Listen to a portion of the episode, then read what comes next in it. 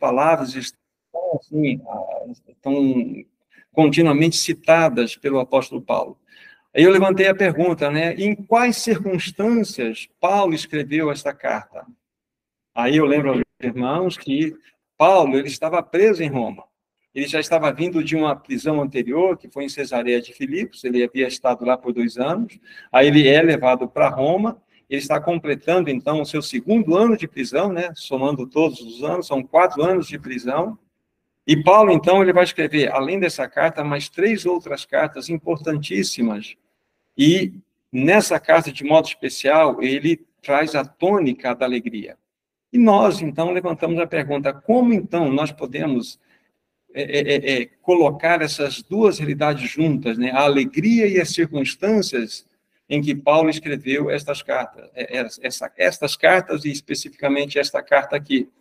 Porque Paulo, como havia dito aos irmãos, Paulo ele estava preso, e era uma, presa, uma prisão domiciliar.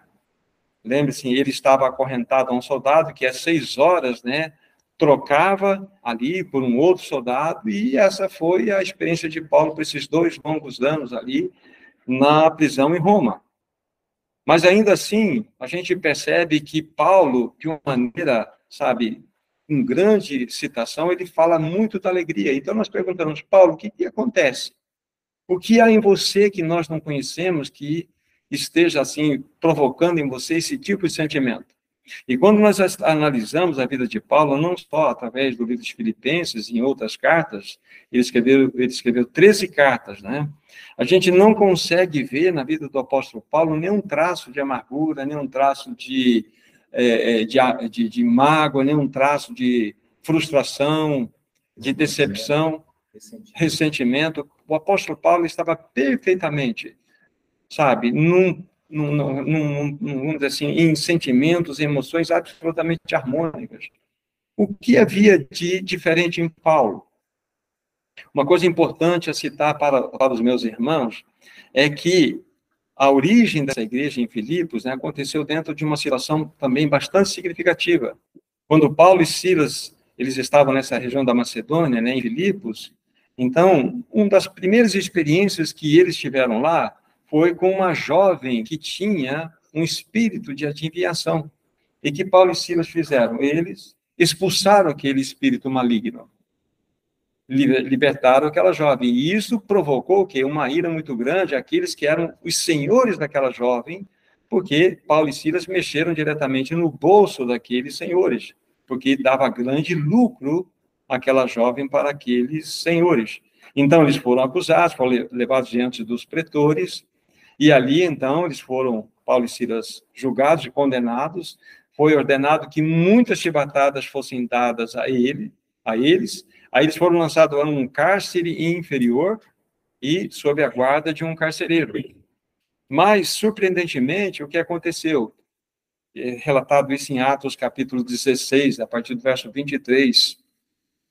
Paulo e Silas, por volta da meia-noite, oravam e cantavam louvores a Deus.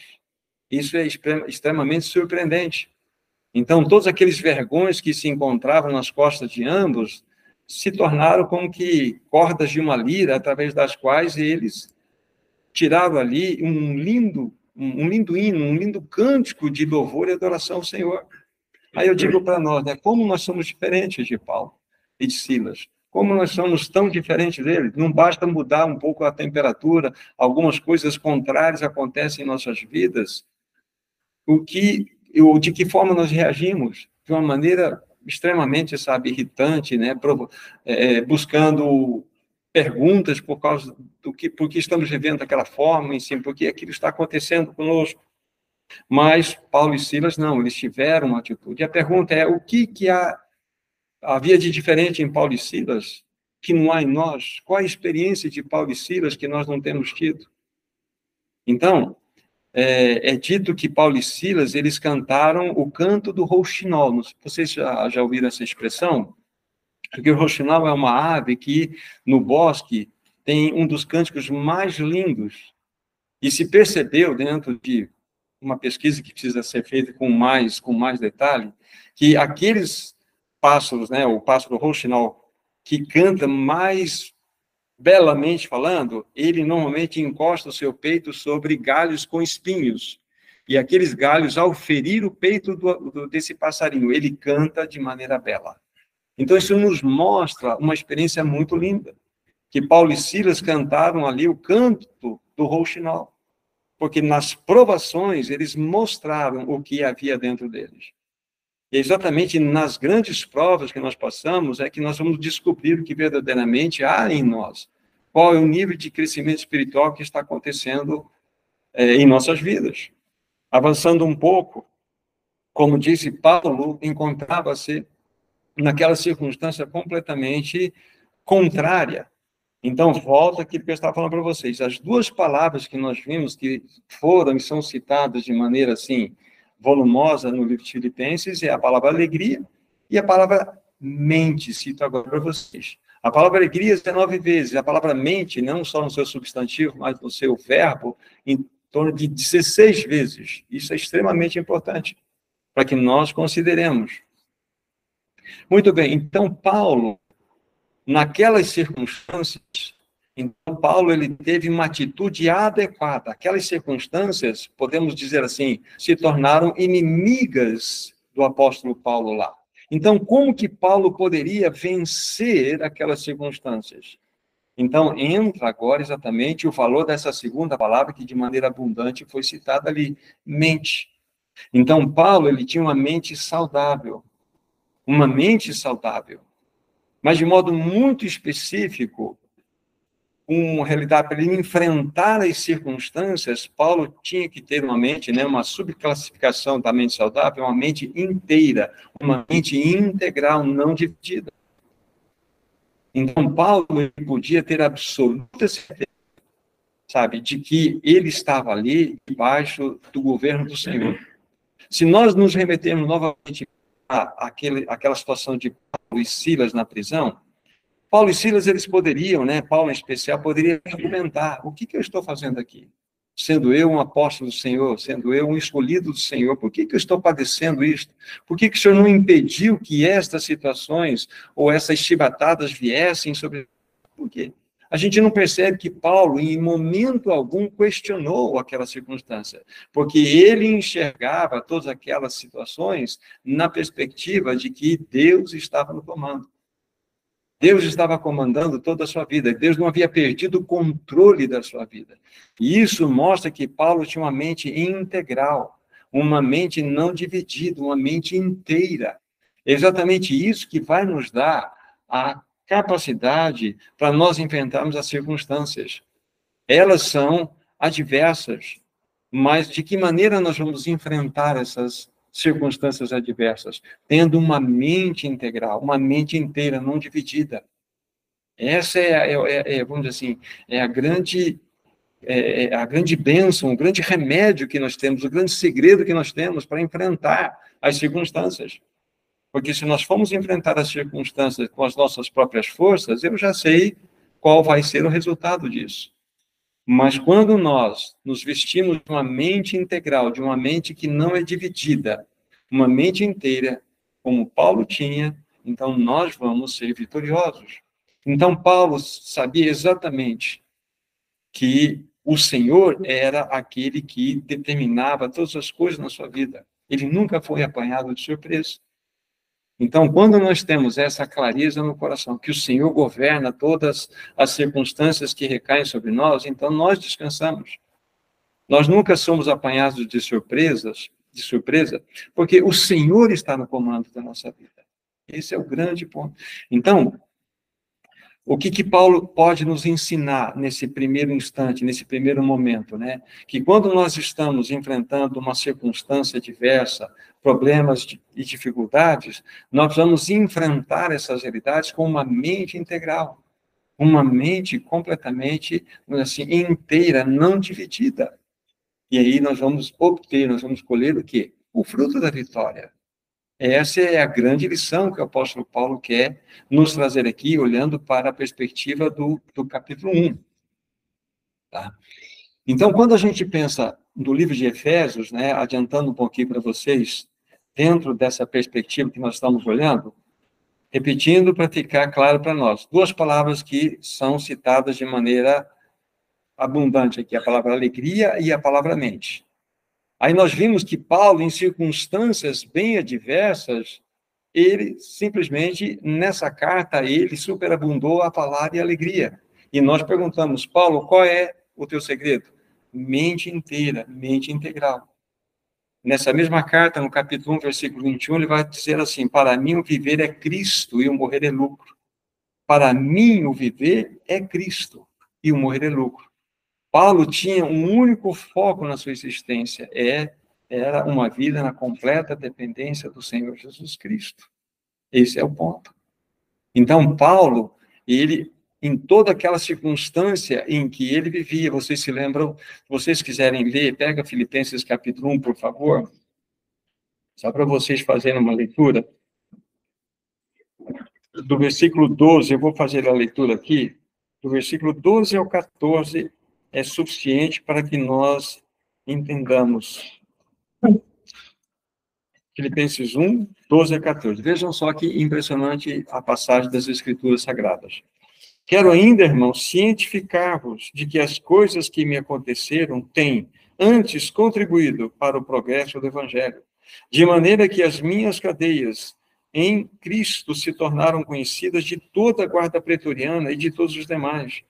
E a maioria dos irmãos estimulados no Senhor por minhas algemas ousam falar com mais desassombro a palavra de Deus. Então vejam só. Lembre-se o quadro em que Paulo se encontrava. Paulo estava preso, atado a um soldado que a cada seis horas era substituído por outro. Como que ele enxergou todas essas coisas aqui? Ele falou que tudo aquilo que ele estava experimentando antes tinha contribuído para o progresso do evangelho. Veja que Paulo ele tinha uma mente inteira, ele tinha um objetivo, ele tinha uma clareza naquilo para o qual ele foi chamado. Ele não entendeu que ele foi apanhado de surpresa pelas circunstâncias. As circunstâncias não derrotaram o apóstolo Paulo. Pelo contrário, as circunstâncias simplesmente cooperaram para que o evangelho fosse anunciado.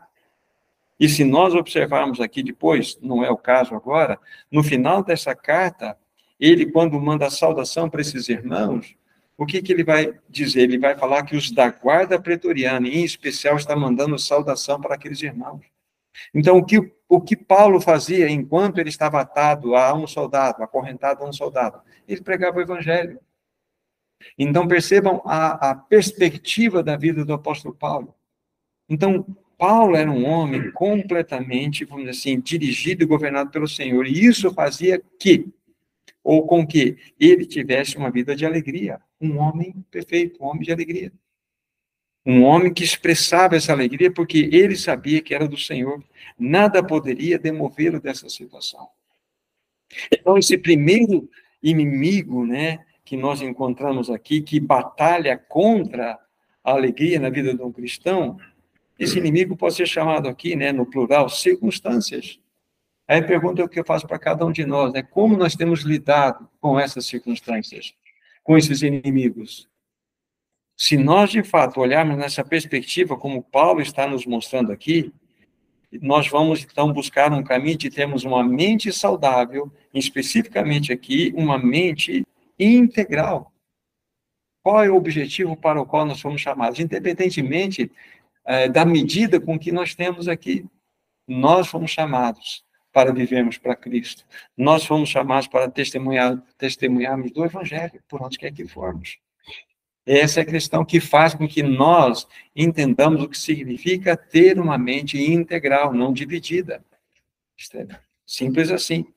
Agora, quando nós olhamos para o capítulo 2, o capítulo 2 do livro de Efésios, né? De, perdão, do livro de Filipenses, nós então encontramos aqui, é, eu lembro que naquela última reunião eu mostrei algumas coisas para vocês, alguns textos mostrando claramente que nós temos também um terrível inimigo que peleja contra nós para roubar no nosso coração a alegria. Se no primeiro capítulo nós vimos que o terrível inimigo tem um nome chamado circunstâncias, nesse segundo capítulo, capítulo um inimigo que peleja constantemente em roubar a nossa alegria são as pessoas. Aí entra uma situação muito importante. Todos nós convivemos com pessoas diariamente. E nós convivemos com as pessoas, as pessoas convivem conosco. Não é verdade? Então, e muitas dessas pessoas são de características possessivas, pessoas que são críticas, pessoas que são muitas vezes é, é, é, é prontas a julgar, pessoas que têm apito de futebol na boca para julgar a nossa vida, pessoas que de, de fato trazem peso para nós, pessoas pesadas. Temos isso. Mas eu quero dizer para vocês o seguinte: que nós podemos também ser essas pessoas. Nós podemos ser essas pessoas críticas, nós podemos ser essas pessoas pesadas, essas pessoas, sabe, que de fato é, é, é têm apito de futebol na boca para julgar a vida das pessoas, somos professor de vida de todos. Então, nós podemos ser.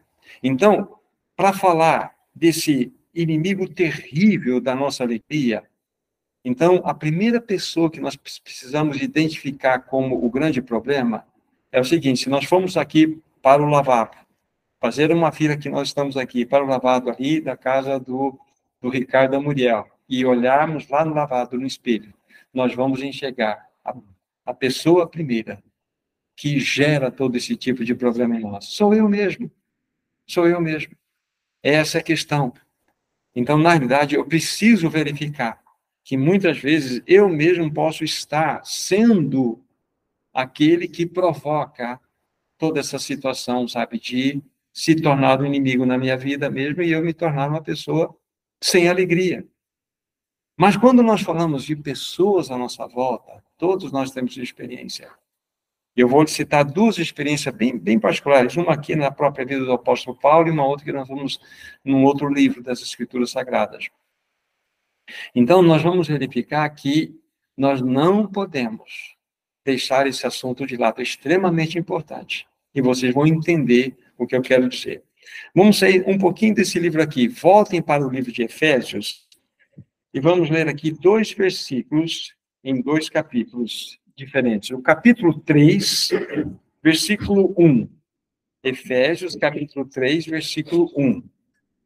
E vou destacar uma palavra aqui para vocês para comentar depois. Por esta causa, eu, Paulo, sou o prisioneiro de Cristo Jesus por amor de vós, gentios. Então, Paulo está se identificando aqui, né, como Paulo, o prisioneiro de Cristo Jesus. No capítulo 4, bem pertinho de vocês que estão aí, no versículo 1 também, está escrito assim: Rogo-vos, pois eu, o prisioneiro no Senhor, que andei de modo digno da vocação que foste chamado. Novamente, Paulo ele se identifica como alguém que é prisioneiro no Senhor. Extremamente importante essa, essa colocação aqui. Tá. Ah, quem era o imperador de Roma quando Paulo estava preso? Vocês se lembram? Nero. Nero. Nero. Mas ele não se coloca como um prisioneiro de Nero, e sim como o prisioneiro do Senhor. Ok? Isso é muito importante. Nas duas situações, nós vamos encontrar uma outra menção que ele faz, na outra carta que ele escreve, né, a, a, a Filemon, novamente, lá no versículo 1 do capítulo 1, ele vai falar novamente, eu, prisioneiro do Senhor. Então, Paulo, ele não se identifica, ele não se coloca como alguém que era prisioneiro de um sistema. Ele não era prisioneiro dos judeus, ele não era prisioneiro de Nero, ele se coloca como prisioneiro de Cristo. E aqui está o grande segredo. O prisioneiro de Cristo. Agora, o que eu, o que eu quero dizer para você, para vocês nesse instante agora?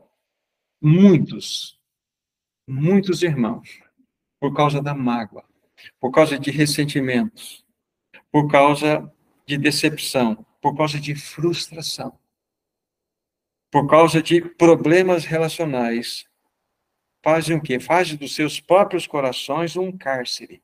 É como se abrissem o coração e colocassem pessoa ou pessoas dentro do coração e fechasse o cárcere, a, a porta do cárcere. E essas pessoas ficam ali dentro. Na realidade, o que essas pessoas estão fazendo é que estão aprisionando é, seus próprios corações. Que quando nós não perdoamos, quando nós carregamos mágoas das pessoas, quando nós carregamos amargura, ressentimentos. Isso tudo está dentro do seu. Você criou o seu próprio cárcere. É cárcere com grades invisíveis. E essas pessoas ou pessoa está aí ou estão aí dentro do nosso coração. Então, o que elas irão fazer? Irão nos torturar, irão buscar nos destruir, vão roubar a nossa alegria. Lembre-se, Paulo era prisioneiro de Cristo. Se Paulo fosse prisioneiro de César, todo um ódio, todo, todo um rancor, toda uma decepção, todo um desejo de morte contra Nero estaria no seu coração. E ele estaria vazando pelos seus lábios, pela sua boca ali, toda aquela aquela aquela aquela baba de serpente de ódio de Nero.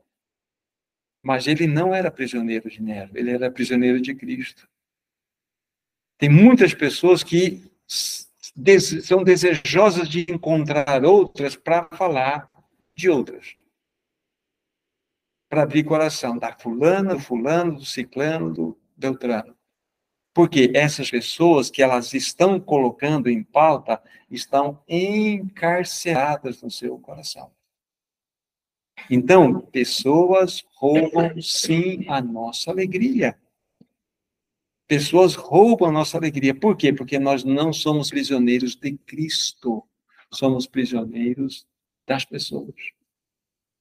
Aí, essas pessoas, elas guardam a mágoa e ficam ali, trancafiam aquelas pessoas ali dentro e não deixam sair. Não deixam sair. E às vezes passam anos a fio e essas pessoas continuam ali dentro. Não sei se é o caso de pessoas que estão nos ouvindo, estão juntos, mas esse é um assunto que eu quero que você leve profundamente, de modo sério no seu coração. Porque esse tipo de aprisionamento vai adoecer você, vai levar você para doenças terríveis. Segundo os pesquisadores, né, então há uma, há uma diferença de pensamentos aí em torno de 60% ou mais das doenças que as pessoas trazem hoje em seus corpos na verdade, elas vieram da sua psique, da sua alma doentia. E elas começam a sofrer no seu corpo físico algo que, de fato, arrebentou na sua alma. Por quê? Porque podem, pode ser que esteja carregando, aprisionando pessoas dentro do seu coração. E isso, irmãos e irmãs, é assunto extremamente sério que nós não podemos brincar em serviço. Nós vamos adoecer e vamos sofrer porque nós estamos aprisionando Nero dentro do nosso coração. Você e eu devemos ser prisioneiros de Cristo Jesus, de Cristo Jesus, porque daí não cabem outros dentro do nosso coração, só Cristo. Então, quero que você examine o seu coração. E qual é a chave que você precisa para abrir essa porta do cárcere? Tem um único nome: perdão. É o perdão. Assim como Deus em Cristo vos perdoou, perdoai-vos uns aos outros. É com o perdão de Cristo. E a palavra perdão, ela tem, dentre os vários significados, tem um muito especial que é perda. Perdão é perder. Se eu devo, se eu devo para o meu irmão Valdemar, para o Black, 500 reais. Black é melhor? Ninguém sabe. 500 reais eu devo para ele, só que eu não paguei. Não paguei. Mas só que um dia, nós, por uma situação ou outra, acabamos nos afastando, eu não, não, não paguei, mas só que ele conheceu o Senhor de modo profundo. E ele quis restaurar a amizade comigo, independentemente. Ele falou assim: Eu não quero mais os seus 500 reais, eu quero você, eu quero a sua amizade. Então, ele, ao me perdoar, então ele me isentou de uma dívida, mas só que ele pagou. Ele teve uma perda. Mas essa perda foi por amor. Entende? Então, o perdão é extremamente importante. Quando nós perdoamos, é lógico que nós perdemos alguma coisa, mas por algo muito maior, que é Cristo. Então, esta chave, esta chave chama-se perdão. Você precisa abrir o cárcere. Pode ser que saia uma pessoa, pode ser que saia um batalhão no seu coração, não sei. Pode uma correria de gente sair dentro do seu coração aí, e sai, porque pode ter gente que carrega uma multidão aí, mas está na hora de liberar esse povo aí. Está ficando pesado carregar. Sério, isso é importante. Deixa eu falar para você, meu irmão, minha irmã. Jéssica, perdão é uma questão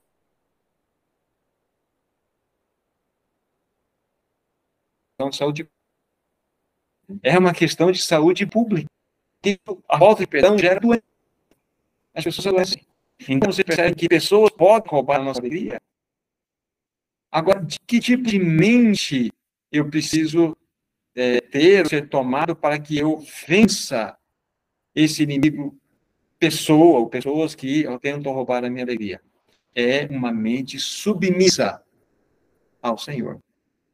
Se, para eu vencer as circunstâncias, eu preciso ter uma mente integral, inteira, não dividida, entendendo qual o objetivo da minha vida, o propósito para o que eu fui chamado, para vencer esse inimigo chamado pessoa ou pessoas, ou ladrão, podemos assim colocar, da alegria, eu preciso ter uma mente submissa ao Senhor, completamente ao Senhor. O que deve estar no meu coração é Cristo. Paulo diz: Eu sou prisioneiro de Cristo. E se você e eu formos prisioneiros de Cristo, acabou. Acabou, acabaram as situações. Então, é muito importante. Uma outra forma de nós entendermos isso, né? Podemos dizer o seguinte: olha, nós temos uma gaiola dentro do, fazendo do nosso coração uma gaiola, e abrimos essa porta e deixamos a ave de rapina entrar aqui dentro, e ela vai nos fazer mal. Abre a portinha dessa gaiola, deixa essa ave de rapina voar. Só permita que Cristo habite no seu coração. Só Cristo. Então você vai ser aquela pessoa que vai colocar a cabeça no travesseiro e dormir. Verdadeiramente dormir. Bem-aventurado aquele que põe a cabeça no travesseiro e dorme. E não dorme com seu inimigo. Gente, tem pessoas que sofrem por anos com esse assunto e carregam dentro dos cárceres do seu coração estes esses neros da vida.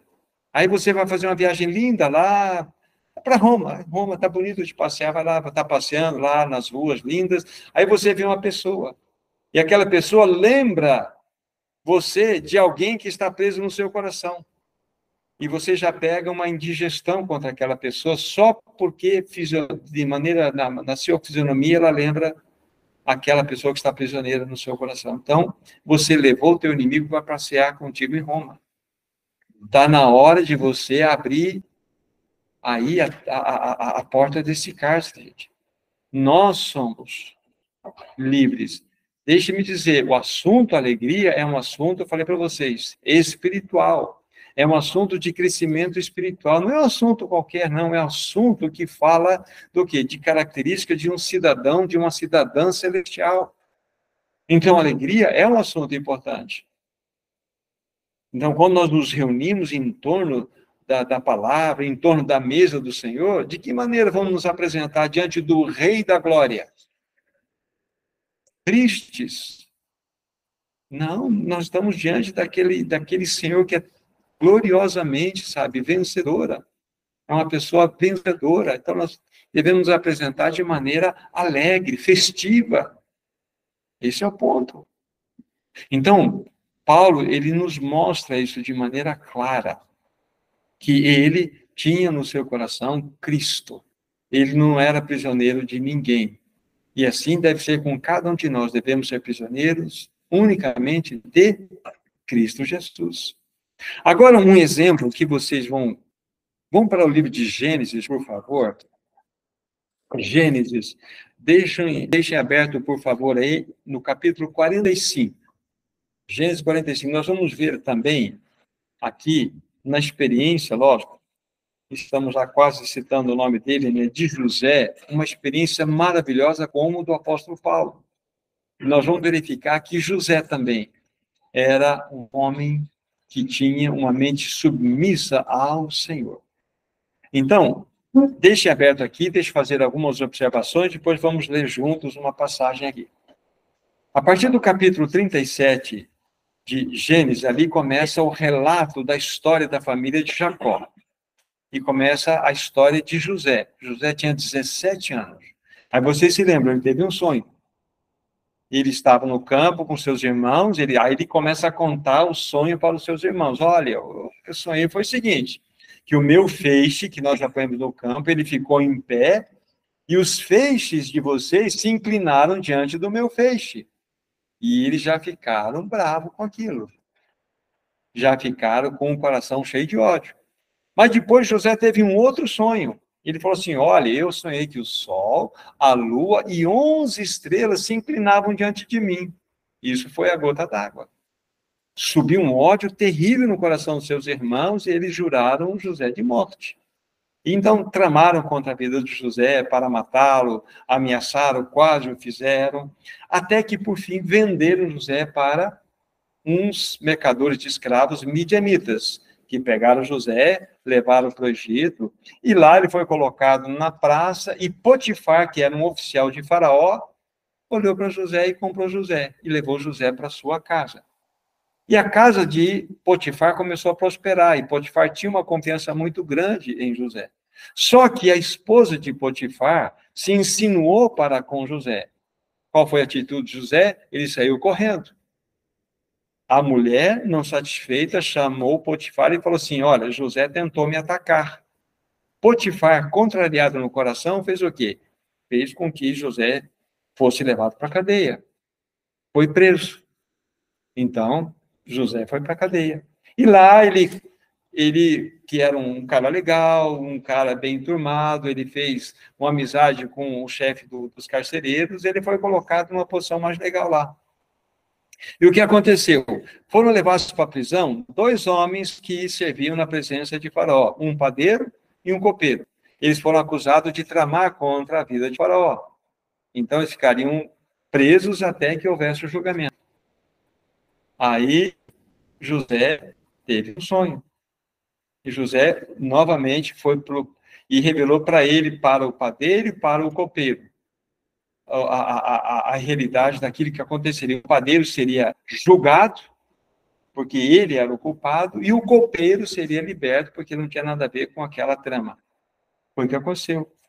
Descobriram tudo, o padeiro é levado, executado, e o copeiro, então, ele é libertado. Quando o copeiro está saindo da, da, da, prisão, José fala: Ei, copeiro, negócio é o seguinte, ó, lembra de mim lá, fala para o faraó que eu não tenho nada a ver, estou preso aqui de maneira injusta. O que, que o copeiro fez? Esqueceu. Esqueceu, José ficou mais tempo na cadeia. Até que passaram-se um tempo lá e Faraó teve um sonho das vacas gordas, lembra?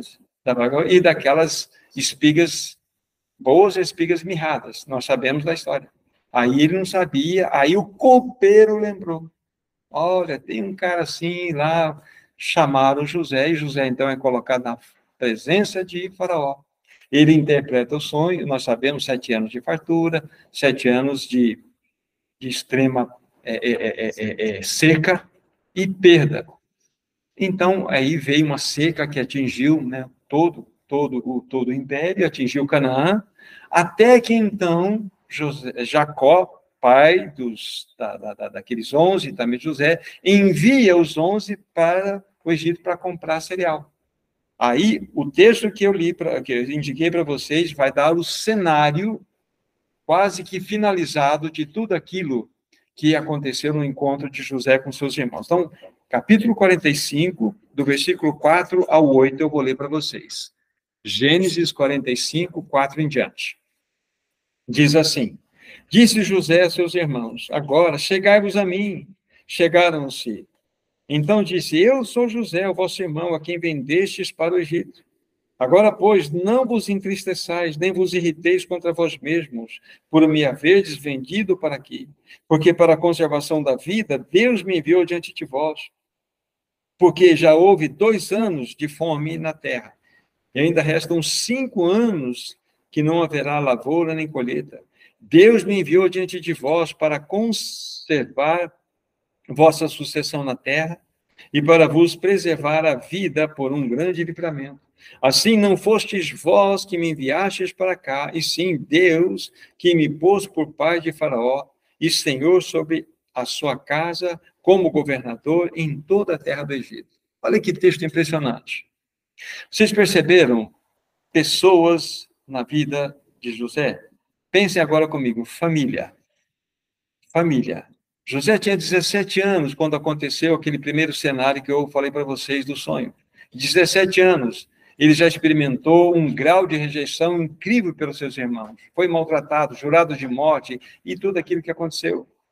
Então, famílias, pessoas podem se constituir como inimigos da nossa alegria, podem roubar a nossa alegria, de tal maneira que nós não iremos desfrutar da alegria que o Senhor nos deu.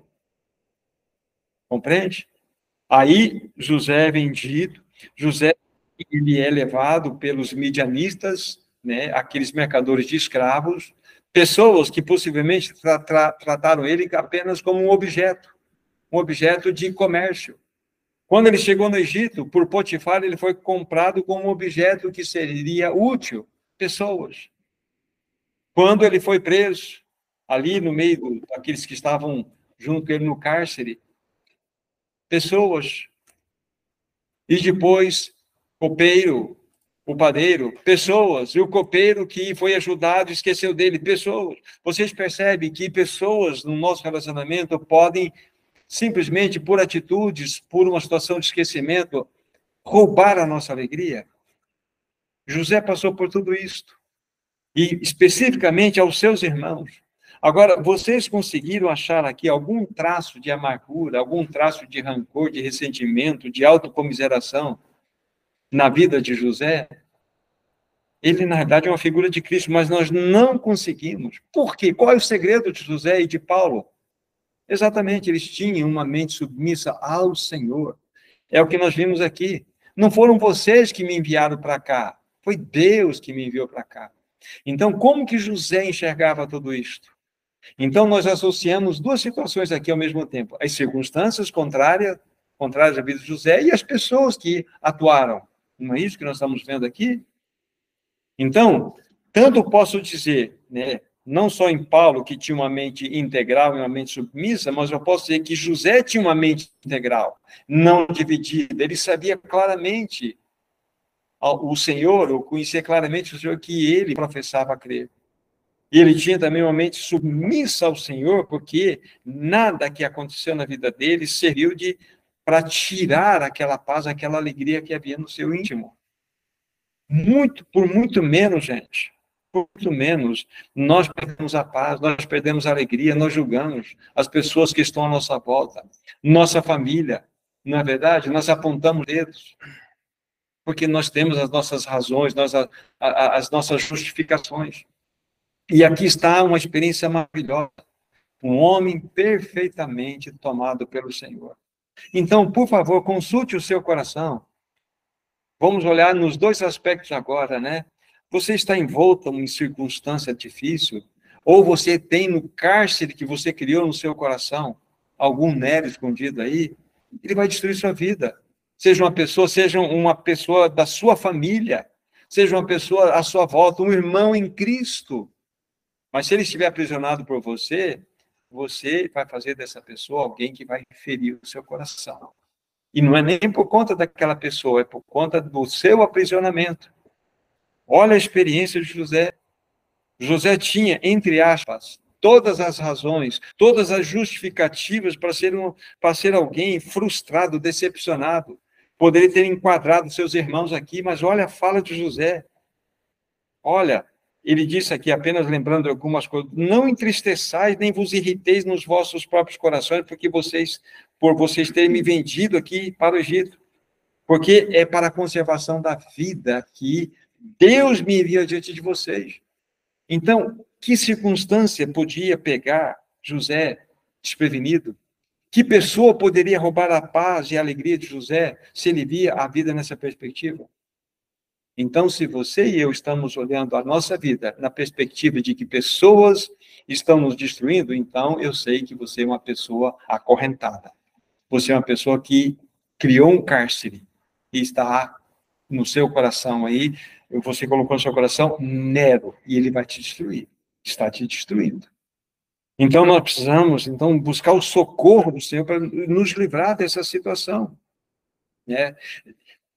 José diz mesmo que Deus me enviou diante de vós para conservar a vossa sucessão na terra, né, e para preservar a vida e por um grande livramento. Eu fico pensando, mas coisa impressionante. A vida cristã é uma vida paradoxal, já falei para vocês. Como que nós vamos entender, Ricardo, como que nós vamos entender entristecidos, porém sempre alegres? Como que nós vamos entender, Henrique, nada tendo, mas possuindo tudo? Isso é uma loucura, isso é o cristianismo, é uma vida paradoxal. Então, como que José, que tinha, estava falando há pouco, todos os direitos justificativas legais e, e plausíveis para estar revoltado e ser assim? É Cristo, é Deus na vida de uma pessoa. Esse é o ponto.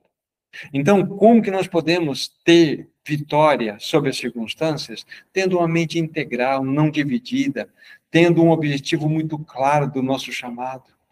Claramente, isso deve ser evidenciado no nosso coração, tendo essa mente saudável. Uma outra perspectiva, como que eu posso então lidar com esse inimigo que muitas vezes bate à minha porta? Uma pessoa, seja irmão em Cristo, seja um irmão em sangue, irmã em sangue, um parente, um pai, uma mãe, sei lá o quê. Como que eu vou lidar? Eu preciso ter uma mente submissa ao Senhor. Ao Senhor, tá? Nesse mesmo livro de Gênesis, pegue o último capítulo, por favor, capítulo 50, só para nós verificarmos o, o, final né, desse, desse, desse enredo todo aí, é da história de José. Então, é, Gênesis, capítulo 50, versos 20 e 21. Olha o que está escrito aí. Vós, José está dizendo aos seus irmãos, vós, na verdade, intentastes o mal contra mim, porém Deus o tornou em bem, para fazer como vedes agora, que se conserve muita gente para a vida. Não temais, pois, eu vos sustentarei a vós outros e a vossos filhos. Assim os consolou e lhes falou ao coração. Esse verso último lido, que é o verso 21, aqui está a vingança santa de José. Aqui está a vingança santa. Olha só a promessa dele: não temais, eu sustentarei não só vocês, mas também aos filhos de vocês. Percebe que José ele não olhou em nenhum momento no dano que aqueles irmãos fizeram para ele, porque no versículo 20 ele reconhece: vocês, na verdade, intentaram mal contra mim. Não é isso? Ele reconheceu. Ele não colocou o pano quente. Mas a força maior do texto é: mas Deus, olha só, o tornou em bem. Tornou em bem.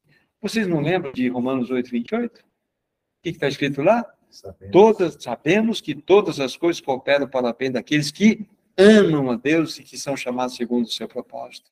Amam a Deus. Então, Deus torna em bem. Então, o que pode chegar à vida de uma nova criatura que não esteja na permissão de Deus? Então, Deus quer que nós aprendamos a lidar com as circunstâncias, tendo a mente integral. Deus quer que nós aprendamos a lidar com as pessoas, tendo uma mente submissa ao Senhor. Esse é o caminhar cristão. É dessa maneira, a maneira paradoxal que nós vamos andar. Assim nós vamos experimentar uma vida de alegria, uma alegria em toda e qualquer circunstância, porque é que nós fomos chamados.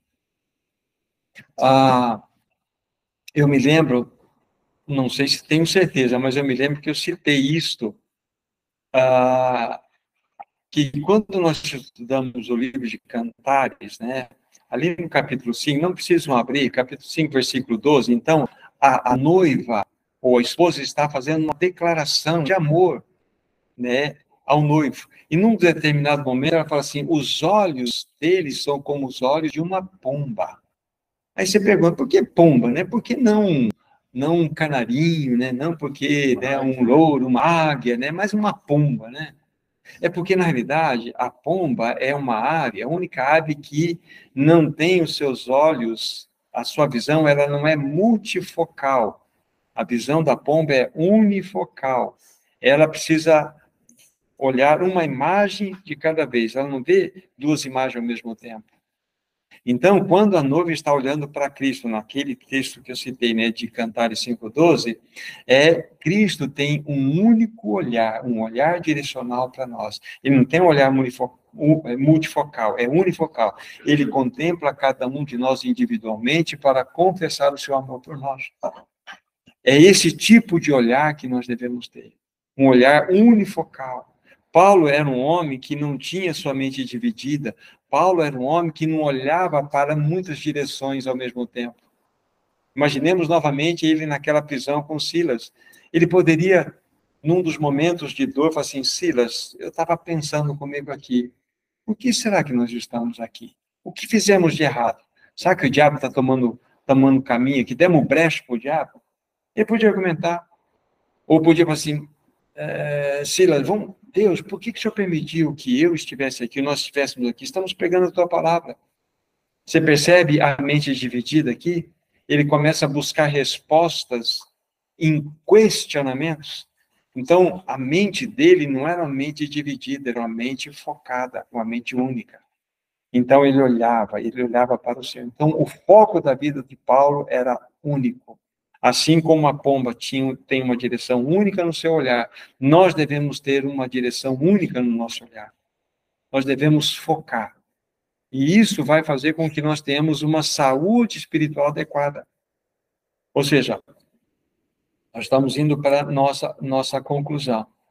O que nós vimos hoje, dentro né, da, da, da perspectiva do livro de Filipenses, duas palavras se destacaram, a alegria e a palavra mente.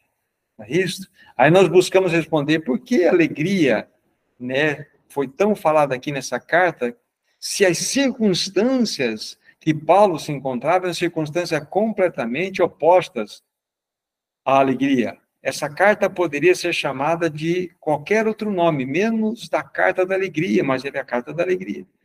Aí nós vimos que Paulo podia ter alegria em circunstâncias tão adversas, porque a segunda palavra, ele tinha uma mente saudável. E essa mente saudável, né, ela mostrou-nos aqui, dentro dessa divisão, como uma mente integral, mente inteira. E na segunda situação, nós vimos que Paulo poderia enfrentar todas aquelas dificuldades ao, ao entorno dele, enfrentar não só o Império Romano, mas os judeus, aquelas pessoas que o perseguiam, as pessoas que perseguiam, porque ele tinha uma mente submissa ao Senhor. E ele então poderia, com essa mente submissa, submissa ao Senhor, ser uma pessoa alegre.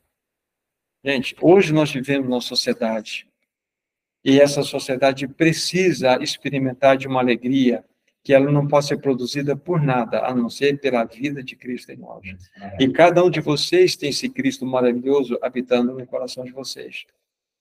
Então lembre-se, mente integral e mente submissa.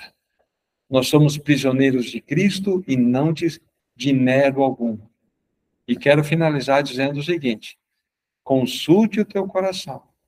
Já pegue a chave do perdão imediatamente na sua mão aí e destranque aí essa essa vamos dizer assim, esse, essa essa porta, essa fechadura que está travando essas pessoas ou pessoas dentro de você. Deixa ela sair deixa ela sair, só permita que Cristo viva aí.